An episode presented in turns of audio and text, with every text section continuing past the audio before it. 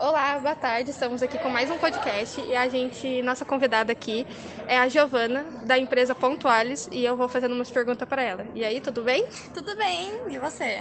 Tô bem. Vamos lá. Tá preparada? Tô sim. Vamos lá. É, primeiro, de onde surgiu a ideia do seu produto?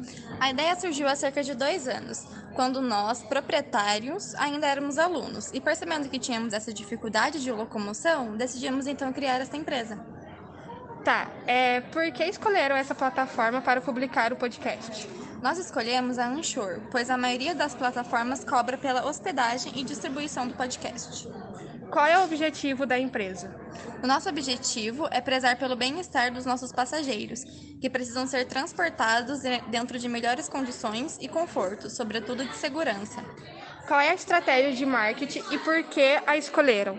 Nossa estratégia de marketing será a utilização das mídias sociais, que garantirá a comunicação com o público-alvo. O seu produto é inovador? Não, o nosso produto não é inovador, mas nosso principal diferencial é a busca pelos pais para escolherem as empresas de transporte escolar com segurança. Qual é o público-alvo do seu produto? Os estudantes da escola Senai. O seu produto será vendido apenas online ou será em loja física? O primeiro contato são pelas mídias sociais. Quais os benefícios para quem adquirir o seu produto? O benefício é ter um transporte de qualidade e com preço acessível. É, qual é o tempo médio do percurso? O nosso contrato depende da duração do curso do aluno. Como vocês imaginam sua empresa no, seu, no futuro? Imaginamos que seria algo que atenderia uma necessidade de um determinado público-alvo.